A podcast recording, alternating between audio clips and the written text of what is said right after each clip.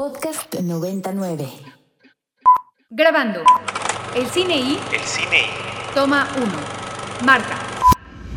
Guillermo del Toro, Isabel Coixet. Spikey Jones, Gaspar Noé. Mariana Rondón, Joey Wright. Tim Burton, Paz Alicia García Diego. Alfonso Cuarón, Costa Gabra. Claudia Saint Lucé, Julio Medem. Alejandra Márquez Abela, Amate Escalante. Claudia Llosa, Athena Rachel Sangari. Matthew Kasovitz. John Cameron Mitchell. En 17 años caben muchas conversaciones Cientos de nombres propios. y muchas latas de película. El cine y. O un buen pretexto para hablar en la radio de lo que más nos gusta. El, cine y. Por Ibero 90.9. 11 de la mañana con 3 minutos transmitiendo completamente en vivo desde las instalaciones de la Universidad Iberoamericana en el rumbo de Santa Fe. Este es un programa más de El Cine I. Hoy es viernes 14 de octubre del 2022. Si nos está escuchando usted en nuestra versión en vivo o puede ser cualquier día o a, a cualquier hora, si nos está escuchando usted en nuestra versión de podcast, yo soy el More y estoy muy contento de compartir micrófonos como es costumbre con mi queridísimo Ricardo Marín. ¿Cómo estás, Rick? ¿Qué tal, More? Muy bien, muy feliz de estar otro viernes aquí en el cine y tenemos muchas noticias, muchos datos que, que mencionar y un gran programa que nos espera, More. Así es. eh, podemos arrancar, como es costumbre, mi queridísimo Rick, con el obituario. eh, hablando de algunos personajes importantes del mundo de las películas, el entretenimiento y todo lo que se mueve alrededor de ello. Así es. Y se nos adelantó esta semana eh, una actriz muy famosa por sus papeles en televisión, por una serie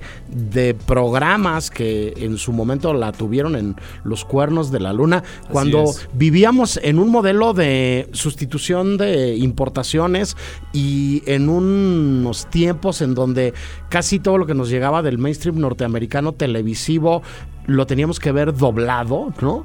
Este, yo me acuerdo mucho de Angela Lansbury por reportera del crimen que pasaban en el canal 5 doblada al castellano, pero hizo mucho más que eso, Rick. Así es, bueno, yo no sabía que se llamaba así en español. reportera del crimen. Yo la llamaba. conocía solo como Murder, She Wrote. y veíamos todo lo que mandaban de Estados Unidos, bueno, regular o malo, nos chutábamos unas cosas también. Esta serie, eh, ¿qué quieren que les diga? Pero era una serie de esas estilo, como lo llamaban, el, el, el movie of the week, el monster of the week, que era como que cambiaba cada semana el procedimiento, ¿no? Cada semana era un caso diferente y no tenía un arco, digamos, como definido, como hoy vemos a las series que sí lo tienen, ¿no? Justamente, ¿no? Sí, aunque hay un montón de series este, policíacas, ¿no? Sí. Este, de diferentes latitudes, ciudades grandes, medianas o chicas de Estados Unidos. Saludos a Lalo del Escandón, que le encanta ver todas esas cosas, ¿no? Desde eh, ahora hay una. eh, que es la familia de un comisionado de policía que lo interpreta Tom Selleck, ¿no? Y que los, los hijos y la hija son policías y fiscales de distrito en Sí, Nueva no, York y el rollo. Y están todas las de Chicago, que en las de Chicago hay de doctores, Fire, hay de bomberos y hay de policías, ¿no? Este, y están, este, yo le digo de, ¿cómo se llama? De cariño eh, a esta de eh, Criminal Minds, le digo Tun Tun, ¿no? Porque siempre sacan una No. musiquita que hace Tun Tun, ¿no? Es la de, es la de eh, la ley y el orden. Esa, esa, esa es la, ley del orden, por que supuesto. tiene Sí, sí, sí. 850 mil temporadas, Sí, ¿no? O sea, son, son como, entonces, este es este tipo de series del cual estamos hablando, que hacía Angela Lansbury, son como el modelo, el machote, el punto de partida para, para muchos contenidos que hoy siguen siendo exitosísimos, ¿no? Este, de, de Law and Order, insisto, tiene Sí. muchos años. Y just- sí, el, el procedural nunca va a morir, definitivamente. El- Gracias. El Qué- bonita morir, o sea, definición. sí, me, sí. me- me encanta que, que estés aquí.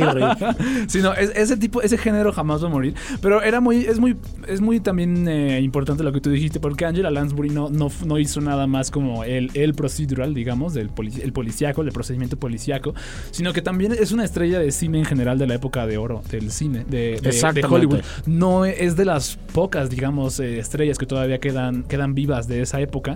Yo principalmente la recuerdo por dos papeles. Uno en esta película de Ingrid Bergman, bueno, donde salía Ingrid Bergman, que es Gaslight, que fue toda una sensación esa película.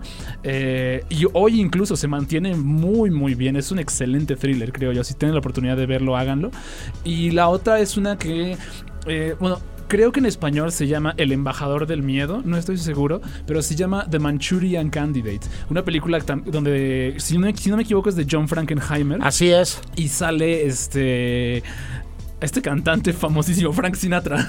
Vaya, el cantante famosísimo, ¿no? Eh, eh, tu, mamá se va a enojar contigo yo creo que si está escuchando el programa, que se te olvidó el nombre, de Frank, Sinatra. ¿eh? Pero sí, claramente también tuvo, nunca tuvo un rol, digamos así, muy grande, muy protagónico en estas películas, pero sí era muy importante este, sus papeles y sí era como una, un papel como memorable de cierta forma, ¿no? Entonces, eso fue lo que hizo Angela Lansbury en el mundo de Hollywood. Sí, es curioso decir que justo este, el, embajador del miedo, el mensajero del miedo, como se conoció en España, eh, era considerado por la propia Lansbury como lo mejor que había hecho. Ella decía que era su mejor papel y que le parecía la película más redonda o la pieza eh, artística, audiovisual, colectiva más redonda que, había hecho y en, en, la que ella había participado. La nominaron este, más de una década seguida este al, al Emmy, ¿no? En la categoría de mejor actriz. Este, le dieron un Oscar honorario. La nominaron tres veces al Oscar, nunca se lo dieron. Pero le dieron un Oscar honorario en, en, en 2014. Y habría que decir que hoy, que la última parte del programa eh, trata precisamente de eso. La última parte del programa de hoy les eh, compartimos, no es spoiler, no, no pasa nada malo, es sobre la tercera edad y sobre no nada más historias que se cuentan sobre personajes que, que llegan a esta etapa de la vida, sino de grandes creadoras y creadores delante y detrás de la cámara que son muy longevos y que llegan a, la novena década, por ejemplo, como es el caso de Angela Lansbury, y que y que siguen en activo. Entonces, en ese sentido, pues mira, eh, hemos estado hablando las últimas semanas, por ahí también parte del spoiler, hablaremos de Godard, ¿no? En, esa, en esa última parte del, programa, este, de, de grandes mentes y miradas y y visiones que, llegan eh, muy adelante en lo que a los años calendarios tiene que ver en el mundo de la creación. Y bueno, me parece que conecta con, con esto eh, que estamos platicando de Angela Lansbury. Sí, no, definitivamente. Y conecta, ah, y conecta probablemente con el resto de las notas que tenemos ahorita en el inventario también. Eh, que una pérdida también que tuvimos esta semana se trata del actor español Paco Merino, que tú me comentabas fuera del aire. Yo la verdad no lo conocía pero tú me comentabas que también sale en una serie como muy icónica, digamos, de la televisión española, ¿no? Sí, hay una serie de televisión paradigmática de las últimas décadas. Habría que echarse un clavado y ver, ver cuántos años lleva al aire, pero menos de 15, eh, no. Eh, es Cuéntame cómo pasó es una producción muy interesante que emula un poco el modelo de esta serie clásica norteamericana que son los años maravillosos, ¿no? Este, que retrata el final de los 60, ¿no? Y la pérdida de la inocencia de la sociedad norteamericana desde la perspectiva y desde los ojos de, Kevin Arnold, ¿no? Un, preadolescente eh, gringo interpretado por quien después se volviera un actor muy famoso y también eh, con varios escándalos en su vida privada, que es Fred Savage, ¿no? Este, que fue un gran niño actor que después no tuvo el éxito que, se esperaba cuando, cuando llegó a la vida adulta. Y cuéntame cómo pasó, es un estilo de puesta al día y de adaptación de este modelo de los años maravillosos de de, de, de eh, Kevin Arnold, eh, a partir de los ojos de Carlitos Alcántara, el más pequeño de tres eh, hijos de, de, Antonio y Merche Alcántara, una familia clase mediera, obrera, eh, en, un, en un barrio trabajador en Madrid. eh, y la serie empieza, cuéntame cómo pasó, justo el día que llega la primera televisión a casa de los Alcántara y cuenta el final del franquismo, cuenta eh, la transición a la democracia, este, el primer periodo este, de presidencia, digamos, tras unas elecciones de Adolfo Suárez, y de entonces a la fecha, y llegan hasta estos días. La serie, insisto, sigue produciendo temporadas en este momento, y ya hay la pandemia, y la mecánica es exactamente la misma que en, que en, este, que en Los Años Maravillosos, ¿no? La mirada nostálgica y la retrospectiva eh, de un preadolescente que va a perder la inocencia, igual que lo pierden las sociedades de estos dos países, ¿no? Tanto la norteamericana como la española.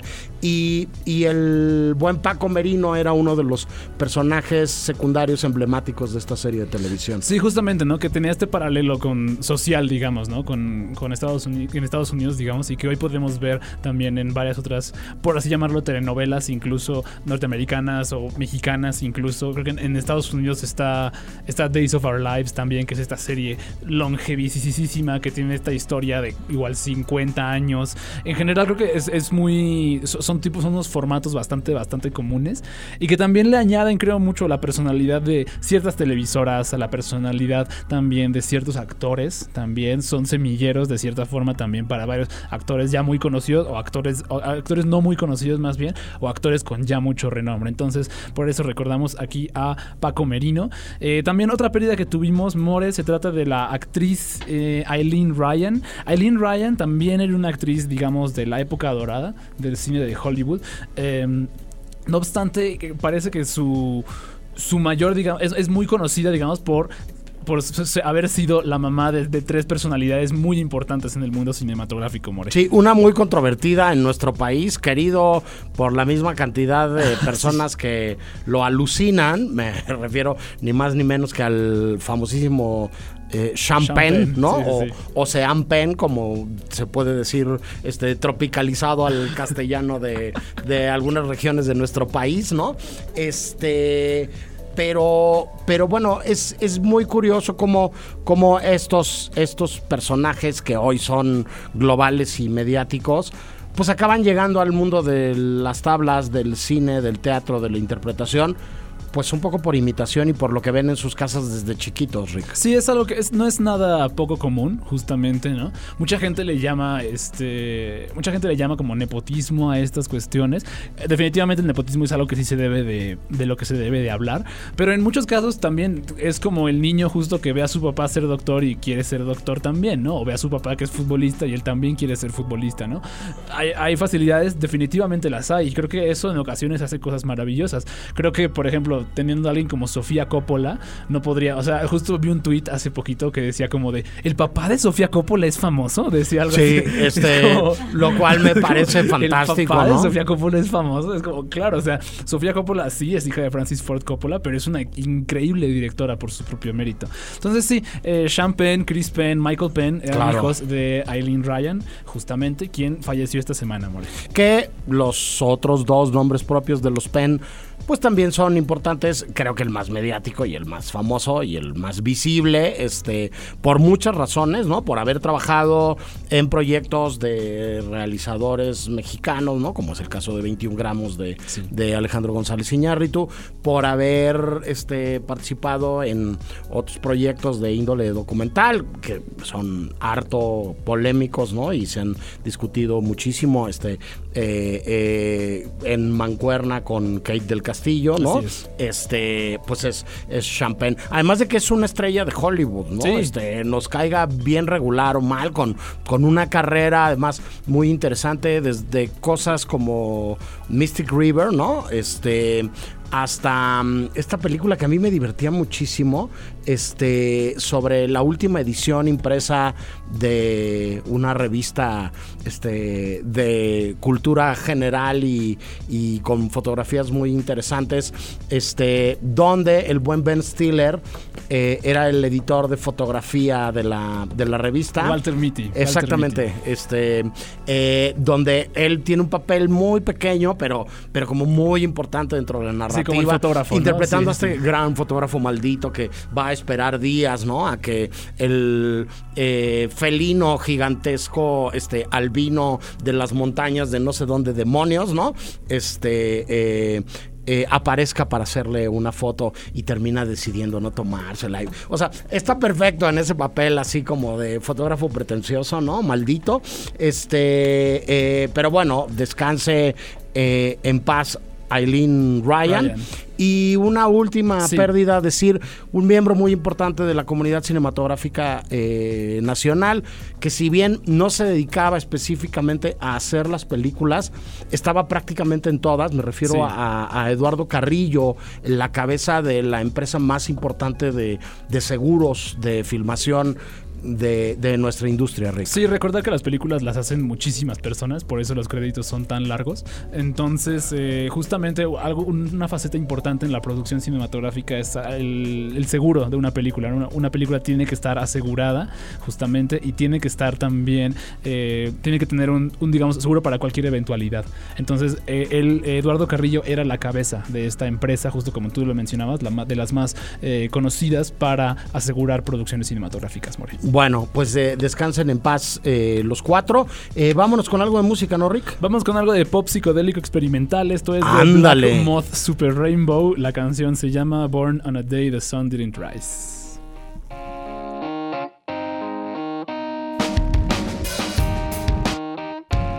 ¿Qué escuchamos, Rick? Escuchamos algo de Black Moth Super Rainbow producido por Dave Friedman. La canción se llama Born on a Day the Sun Didn't Rise. Quería poner algo medio pop experimental para lo que vamos a hablar en estos siguientes minutos, More. Pues me parece una gran elección. Eh, yo aprovecho para darle las gracias a Bampi, que está en los controles el día de hoy y nos da muchísimo gusto eso. Eh, y saludar a Anafer Torres, que ya está conectada por ahí en el Zoom. ¿Cómo estás, Anafer? Muy bien, More querido, aquí lidiando con llamas del trabajo, pero ya pude terminarlas para entrar este viernes a platicar con ustedes. Me da muchísimo gusto porque entonces le puedes entrar a la conversación con nuestro primer invitado del día de hoy. Le agradecemos mucho que esté en los micrófonos de Ibero 90.9 y el Cine I a Michael Ramos Araizaga, director de Ultracinema. ¿Cómo estás, Michael?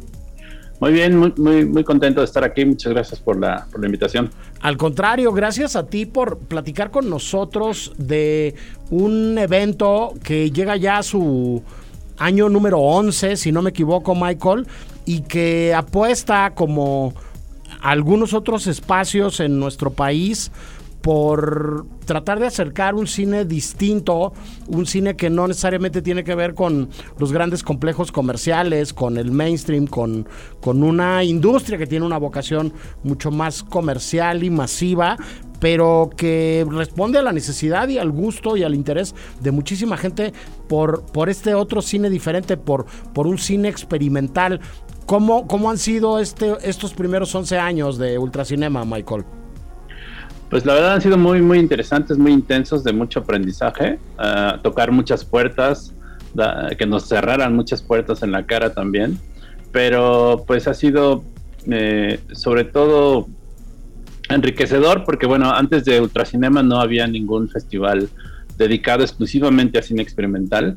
De hecho, una de las, de las razones por, las que surgió fue eh, porque en otros festivales, si bien tienen sus categorías, hay varios festivales que tienen categoría experimental, pues es una categoría más, ¿no? No está dedicada. De repente las, programaciones eran en sitios o lejanos del, resto de las cosas o, en horarios pues poco accesibles. Entonces dijimos, vamos a crear una plataforma desde la cual se pueda exhibir de manera seria, profesional y con el interés centrado en este cine, ¿no? Y ha sido de un crecimiento increíble. Las, las primeras selecciones fueron casi casi por invitación.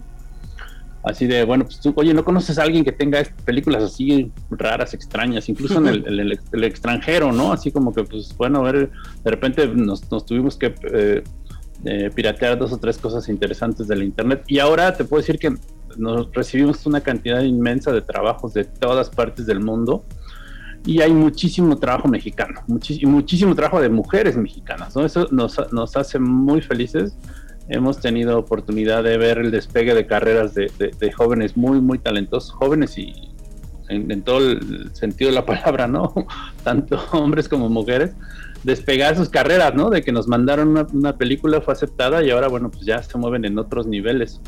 Entonces ha sido todo un viaje. Sí, y, películas y, piezas audiovisuales este, que, que, siguen dando la vuelta y que siguen dialogando con el, con el festival de, de, diferentes maneras, Michael. Este, a mí me viene, ahora que hablabas de jóvenes directoras, eh, a la mente el nombre de la querida Caro Mesa, que estuvo con ustedes presentando, aprendiendo a cantar el año pasado y que justo esta semana acaba de estar en un conversatorio que tuvieron también de, de, muchas voces jóvenes y muchas miradas jóvenes este, que están haciendo este otro cine. ¿Por qué, además de las películas, organizar estas, estas pláticas, Michael?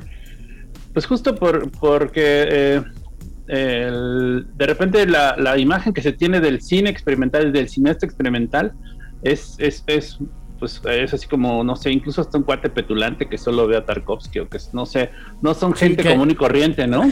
Que no se baña y que, que no se ha rasurado en 100 años, ¿no? Y, que, y que de repente lo, no tiene otras, otra cosa, otra pasión cinematográfica que no sea ver películas experimentales. Entonces, eh, hacer estas pláticas nos ayuda a que la gente entienda los procesos creativos por los que pasan los, los cineastas, que también son rigurosos, también es, muchos de ellos hacen una investigación rigurosa de, de archivos y de acervos y de imágenes, de procesos creativos, de si, si la película la decidieron enterrarla en su jardín y con eso dejar que la naturaleza actúe también, ¿no? O sea, estudiar cómo, cómo puede ser el mejor proceso para que tu película sea intervenida, no sé. O sea, sí es, no nomás es así de, ah, ya me voy a sentar en mi computadora o me voy a poner a hacer locuras, no.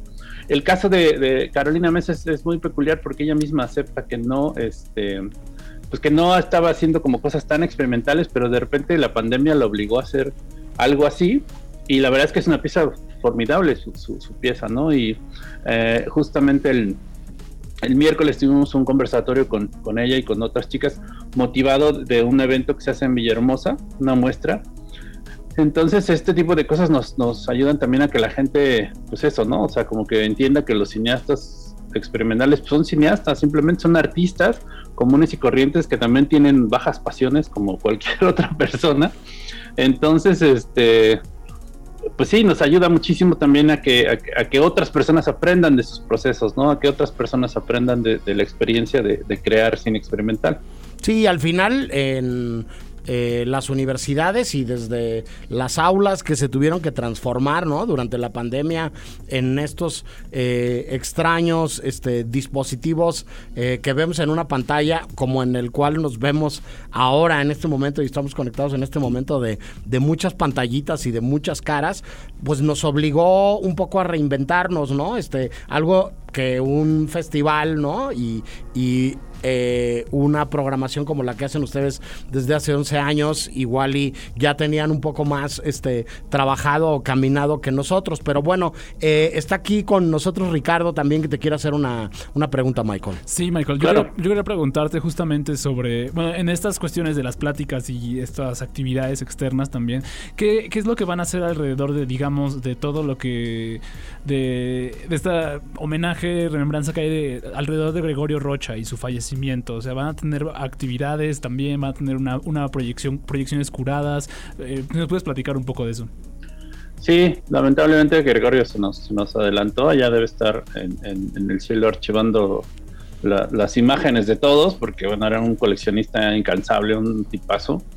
Eh, pues como, como tal, lo que vamos a hacer para homenajearles es el, primer encuentro latinoamericano de cine casero amateur y huérfano que empieza hoy. a las 12 del día tenemos una masterclass con Salvi Vivancos, un, experto español. Y a lo largo de dos días, hoy y mañana, eh, tendremos conversatorios con diversas eh, personalidades ligadas a, a, esto, ¿no? a la investigación, a la creación al rescate, preservación y salvaguarda de cine casero, amateur y huérfano. Y todo el evento está dedicado a Gregorio. Digamos, con él yo tuve algún momento, no sé si han escuchado este eh, Orphan Film Symposium que se hace en, Nueva York. Bueno, lo hacen ahora en varias partes del mundo, pero empezó en la Universidad de Nueva York y es un encuentro de gente que tiene películas huérfanas a, lo largo del mundo y platicaba, en algún momento platiqué, estuvimos planeando hacer nuestra propia versión latinoamericana con él, incluso pedimos permiso, que o sea, casi casi nos, nos, dejaran, nos dejaran abrir una sucursal acá en la Ciudad de México. No, no, la pandemia y otras situaciones pues se, interpusieron, entonces, pero ahora pues nos decidimos hacer este encuentro y está enteramente dedicado a él, ¿no? A su memoria, porque pues él era, justamente hubiera disfrutado mucho este, este evento y además incluiremos una película, la película, eh, su cortometraje Ecos, como parte de la, de, la, de la muestra mexicana que a partir de noviembre recorrerá, recorrerá el mundo. Bueno, donde nos inviten, ¿no? no me gusta decir el mundo, pero. se vale, se vale. El mundo, el mundo está bien. Oye, Oye, Michael, este, me encanta el, puro nombre nada más. Eh, ¿Podrías explicarnos un poco más el concepto del cine huérfano? Sí, eh, pues son todas estas películas que fueron creadas en su momento, que tienen un, que tuvieron, pues digamos, un proceso de producción, eh, pero que al final de cuentas, eh, por ejemplo, las películas, seguramente recuerdan de estas películas educativas que daban clases, que enseñaban cosas, que, que, te preparaban para la guerra. Los americanos hicieron muchas de estas películas educativas. Todas estas le pertenecen, por supuesto, al dominio público casi casi inmediatamente. Entonces no hay un productor que pueda reclamar su este su, su, su patrimonio no su como su personalidad moral ahorita se me olvidó el término pero bueno en realidad nadie puede decirte qué hacer con esas películas nadie puede reclamarlas nadie puede explotarlas. Entonces el cine casero que tú te encuentras en los las películas caseras que se compran en, en los tianguis de antigüedad y todo eso de alguna forma es cine cine huérfano no entonces eh, de ahí se, se, se creó este simposio hace ya más de 10 años en Estados Unidos porque hay muchas maravillas ahí. Es un cine lleno de, sorpresas, lleno de cosas interesantes que nos habla de procesos eh, um, creativos de, gente común y corriente que nada más tenía la intención de, grabar a su familia, pero que también devela. Eh, de hecho, vamos a, estrenar como cierre de este encuentro y como eh, película inaugural de, Ultracinema. Vamos a, pasar Terema de Tiempo de Andrés Kaiser, que es una película largometraje que ha triunfado en muchos festivales ya y está construida con material casero que sus abuelos filmaron. Entonces él encuentra un montón de mensajes ocultos, por decirlo de alguna forma. Son películas en donde ellos, donde viajaban, iban, iban eh, filmando, pero él ya construye una narrativa que habla mucho más de su familia. Entonces le ha servido para, a través de sus películas, de esas películas, conocer a sus abuelos. Entonces imagínense, esas películas, afortunadamente él las conservó, pero en muchos casos la gente se olvida de ellas y las, las, las tira a la basura afortunadamente a veces caen en, buenas manos en donde se pueden rescatar y insisto, estas películas tienen un montón de respuestas, solo hay que hacerle las preguntas adecuadas. Correcto. Sí, este, me, me, parece que el ejemplo de, de, Andrés Kaiser es, es muy bueno y que a mí me, me, hace pensar también en algunos otros nombres propios en los últimos años, como Pepe Will y Marisa Sistach con La Línea Paterna, ¿no? O Carlos Hagerman con El Patio de mi Casa, ¿no? De, de este uso. El propio Andrés Kaiser con Feral, ¿no? Que, que hay ahí un diálogo con el archivo, ¿no? Y con el falso documental y con, con el terror y, y muchas cosas que creo que son como la parte más visible o que nos queda un poco más cerca de todo este otro cine que es un porcentaje importante del cine que se hace y que se ha, eso, se ha hecho en el, en el mundo en, en, en estos poco más de 100 años de, del invento, ¿no? Y de la tecnología.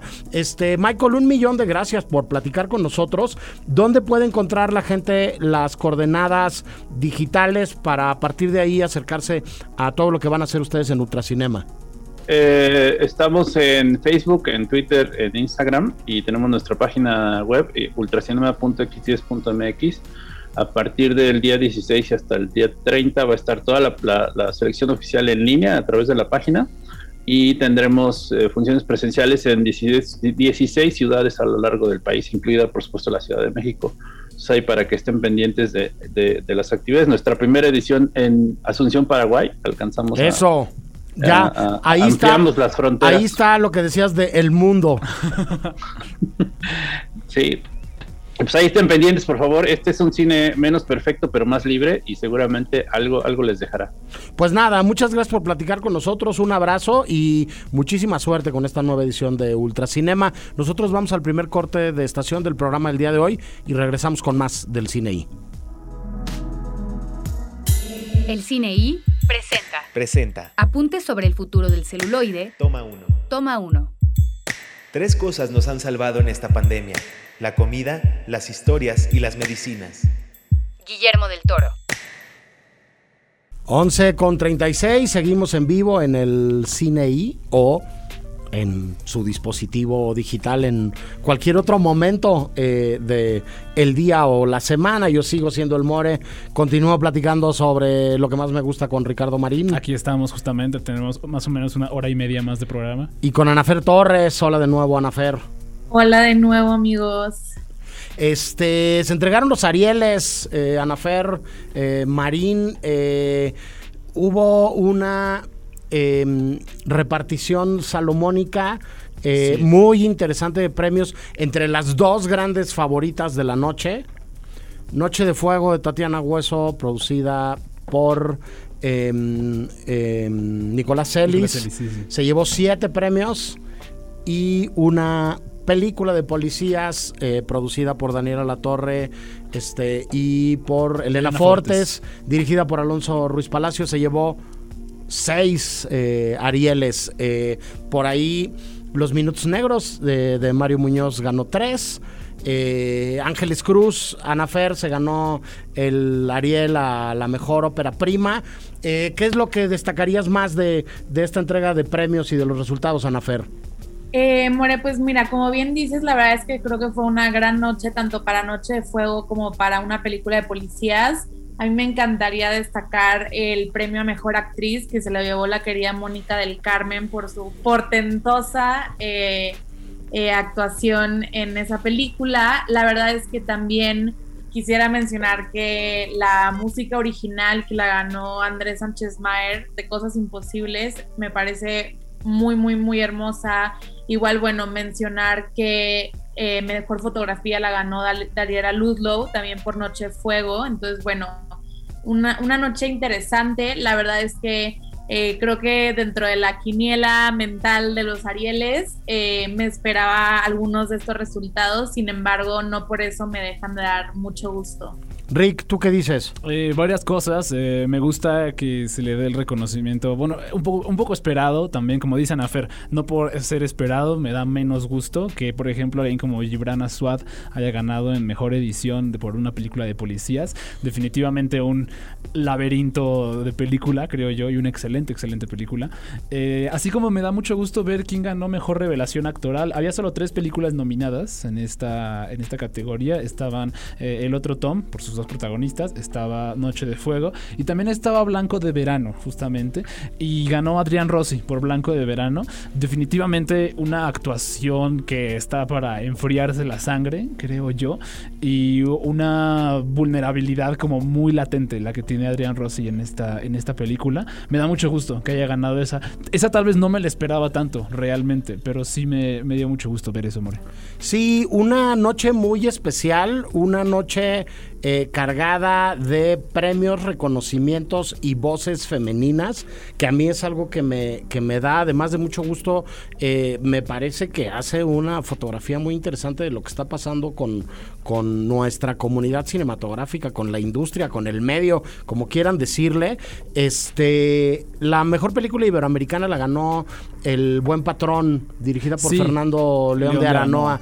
Él no estaba aquí, estaba el productor de la película que dijo, me quito el sombrero con México y con lo que está pasando con la industria con relación a sus directoras, directoras de fotografía, eh, diseñadoras de producción, sonidistas y etcétera. Y fue algo que me, que me, que me llamó muchísimo la atención. Me encantaron, me parecieron muy valientes, muy directos y muy pertinentes los discursos tanto de Leticia Guijara, presidenta de la academia, como, como de Diana Bracho, que recibió uno de los Arieles de Oro a su trayectoria, diciendo, oigan, este, vamos a seguir resistiendo, eh, somos resilientes, eh, tenemos que hacer bolita y tenemos que echar montón, pero, pero pues hay muchas instituciones, entre ellas el Estado como tal, que no le están entrando a la parte que creemos nosotros desde nuestra perspectiva de Academia Mexicana de Cine, les tocaría o serían, tendrían que ser partícipes de esto, ¿no? Este,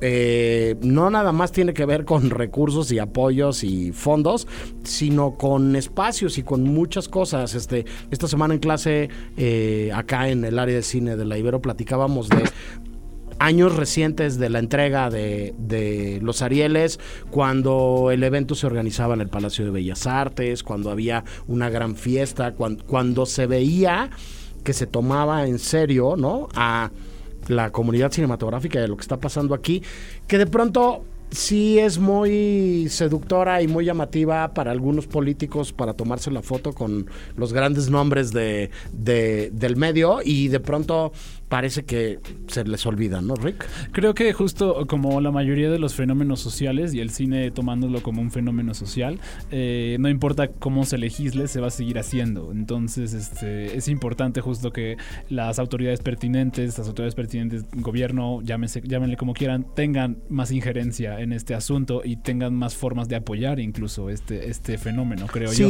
Porque es un fenómeno que aporta más de lo que resta, creo yo. En el evento de los nominados lo platicábamos y lo Leonardo Ortiz Gris comentó algo alrededor de eso.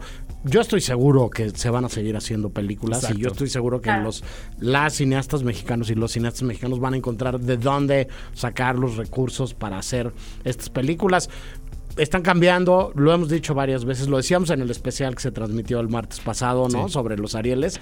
Eh, las reglas del juego y la nueva regla del juego es que ya no hay reglas y que eh, hay que empezarse a mover de, de, una manera distinta.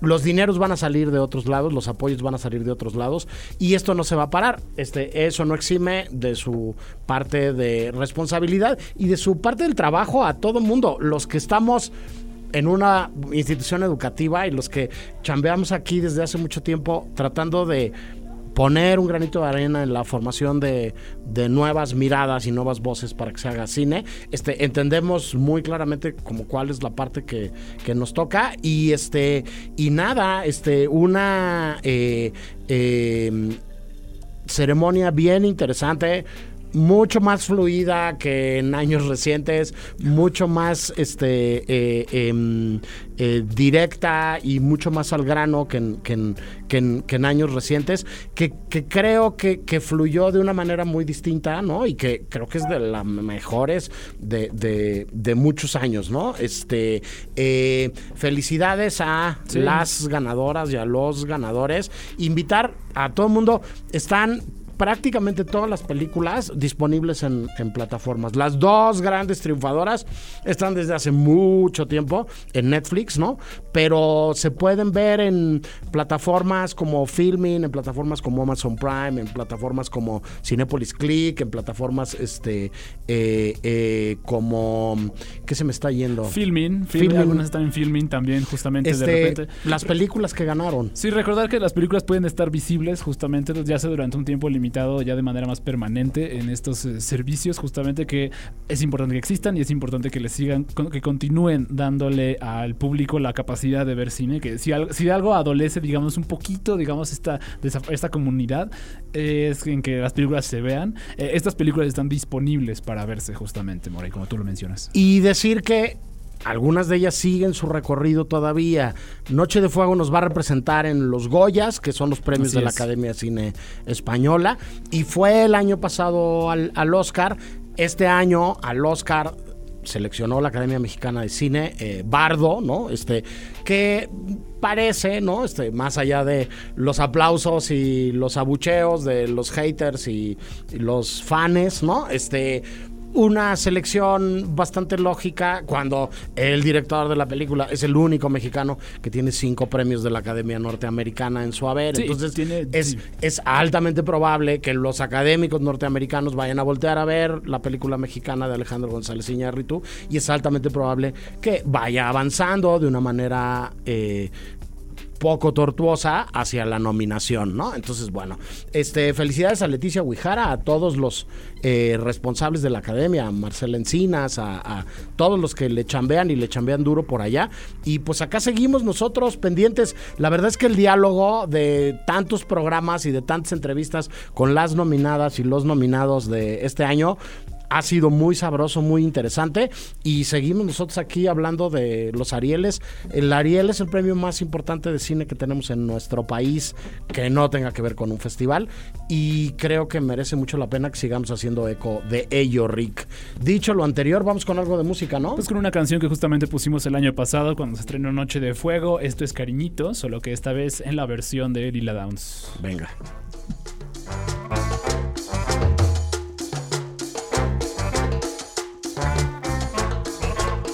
¿Qué escuchamos, Rick? Escuchamos Cariñito en la versión de Lila Downs, original de Los Hijos del Sol. Canción que en su versión de que escuchamos en la película no la he podido encontrar todavía. Ok, no sé dónde muy está, bien. no sé dónde escucharla. Eh, es, eh, pero la escuchamos en Noche de Fuego, justamente la canción. Sí, este, una de las grandes triunfadoras de la sexagésimo cuarta edición de los premios Ariel de la Academia Mexicana de Cine.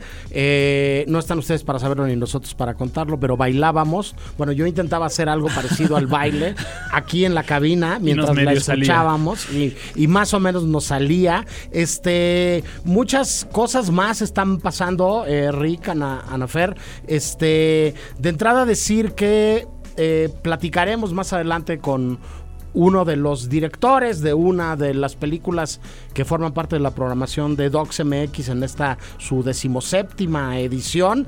Este, pero ya andan por ahí este, circulando en diferentes sedes estas películas. Eh, invitarlos a que se asomen a la página de Ibero 90.9, donde el equipo del Cine I y la coordinación de eh, contenidos culturales comandada este, heroicamente por Caterina Sicardo, este, vamos a publicar una colección de textos alrededor de la sección Global Docs que los queridos Pau Montagu de Inti Cordera del festival nos invitaron a presentar y este ya están por ahí este uno o dos textos. El primero de presentación es mío de un documental delicioso que se llama Bienvenidos a España un retrato muy interesante de la migración, del asilo político, este, eh, desde un país que expulsó por razones ideológicas y económicas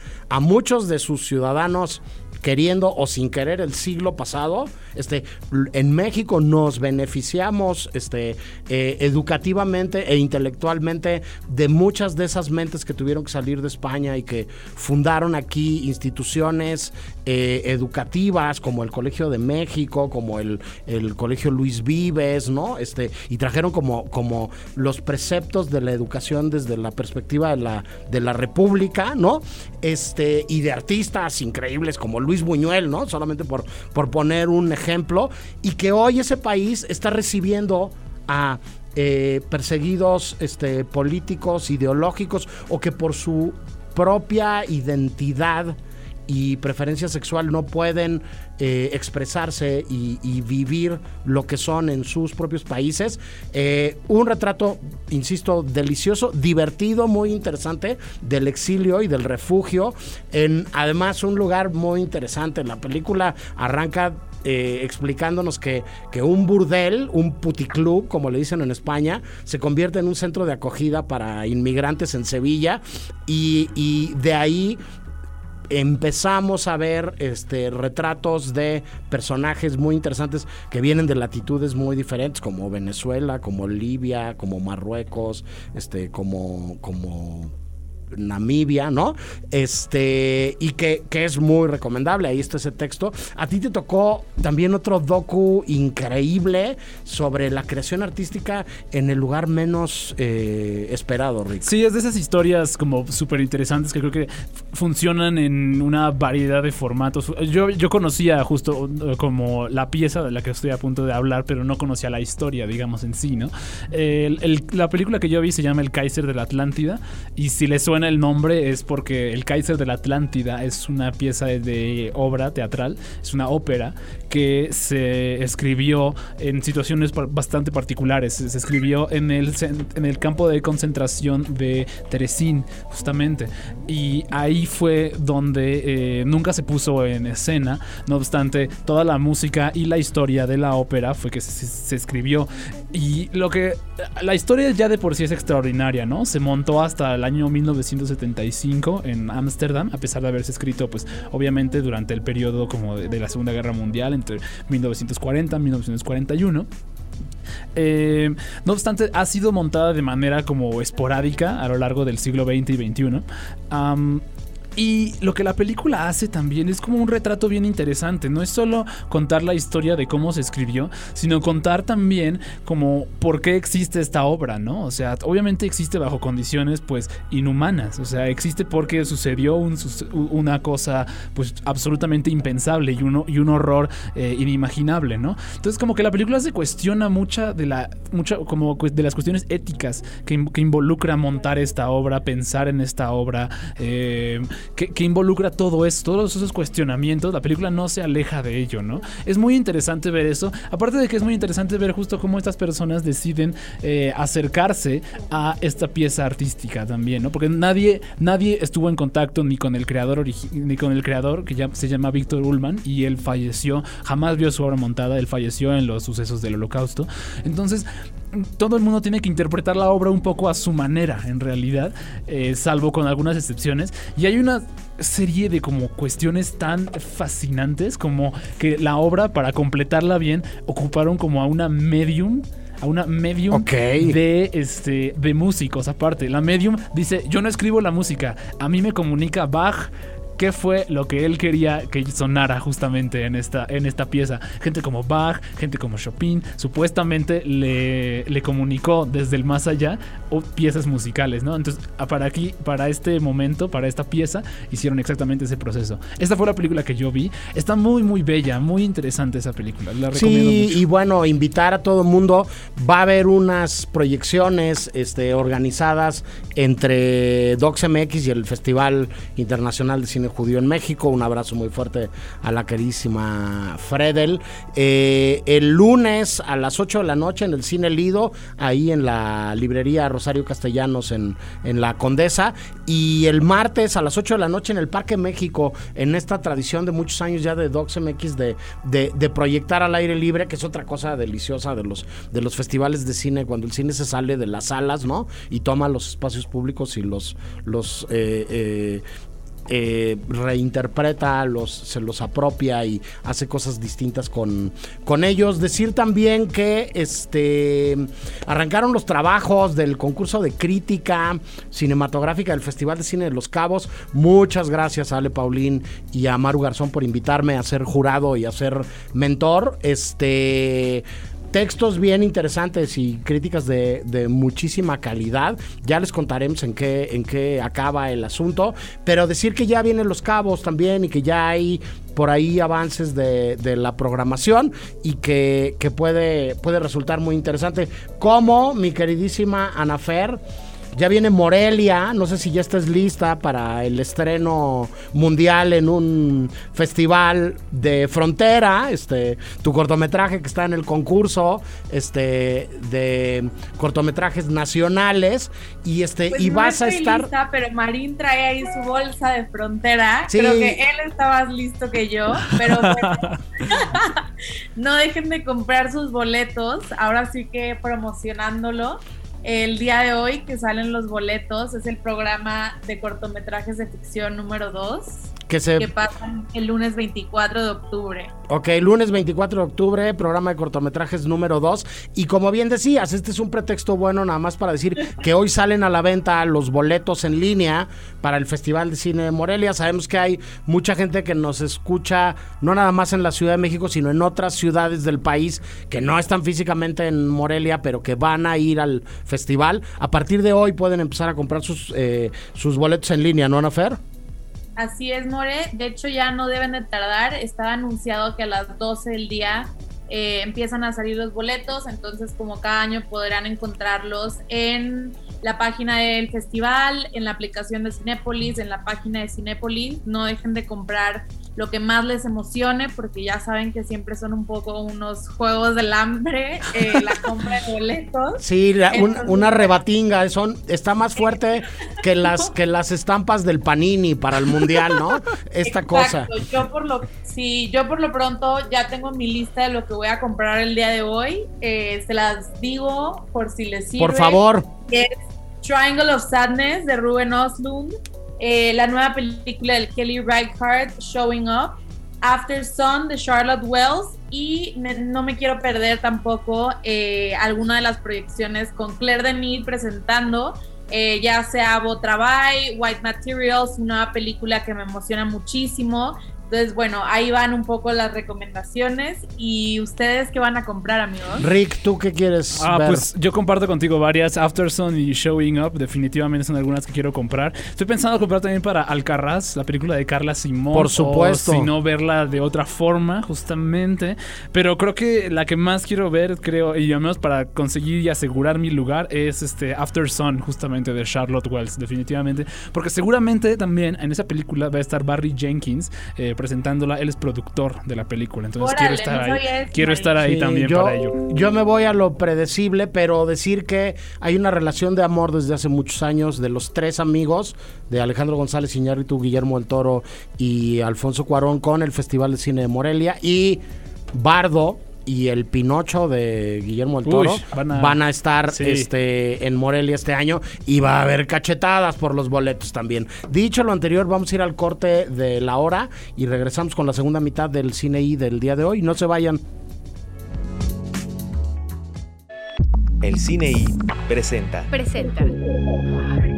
Apuntes sobre el futuro del celuloide. Toma, tres. Nos estamos dando cuenta de que este cambio va más allá de la manera de distribuir el cine. Está mutando la relación que las películas crean con el público. Paulo Sorrentino. Para más contenidos como este, descarga nuestra aplicación disponible para Android y iOS o visita ibero909.fm.